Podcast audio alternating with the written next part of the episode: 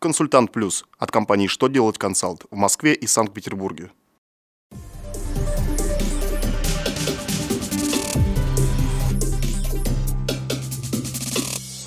Добрый день! Для вас работает служба информации телеканала «Что делать ТВ» в студии Ольга Тихонова. В этом выпуске вы узнаете, какие изменения внесены налоговый кодекс РФ новым законом, какие разъяснения по составлению отпусков дал Минтруд России, кого будут привлекать к ответственности за долги компании.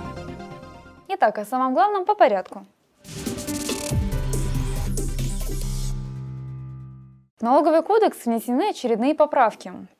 В частности, предусмотрена возможность уплаты налогов за налогоплательщиков третьими лицами. Два раза с 1,03 до 1,150 ставки рефинансирования Центробанка увеличен размер процентной ставки пени для юридических лиц в случае просрочки уплаты налогов, сборов и страховых взносов свыше 30 календарных дней. Эта поправка будет применяться в отношении недоимки, образовавшейся с 1 октября 2017 года. Кроме того, с 1 января перераспределяются ставки налога на прибыль. 3% налогоплательщики будут начислять федеральный бюджет и 17% в бюджет субъекта Российской Федерации.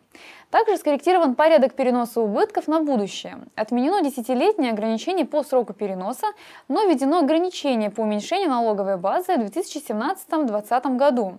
Включительно ее можно будет уменьшить не более чем на 50%. Минтруд России ответил на вопрос, возникший у микропредприятия насчет обязанности составления графика отпусков. Как оказалось, отказаться от локальных нормативных актов, содержащих нормы трудового права, эти субъекты могут только с 1 января 2017 года.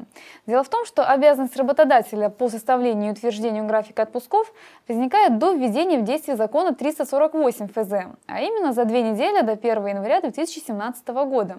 Следовательно, микропредприятиям в декабре 2016 года нужно составить и утвердить график отпусков на 2017 год. А вот составление графиков отпусков в следующем году уже требоваться от них не будет. Согласно подписанным Владимиром Путиным поправкам к налоговому кодексу Российской Федерации, долги организации можно будет взыскивать со связанных с ними физических лиц. То есть налоговики смогут обращаться к аффилированным физическим лицам. Напомним, что недобросовестные налогоплательщики больше не смогут переводить активы на индивидуальных предпринимателей, которым по действующим до недавнего времени нормам налоговики не могли предъявить никаких претензий. На этом у меня вся информация. Благодарю вас за внимание и до новых встреч!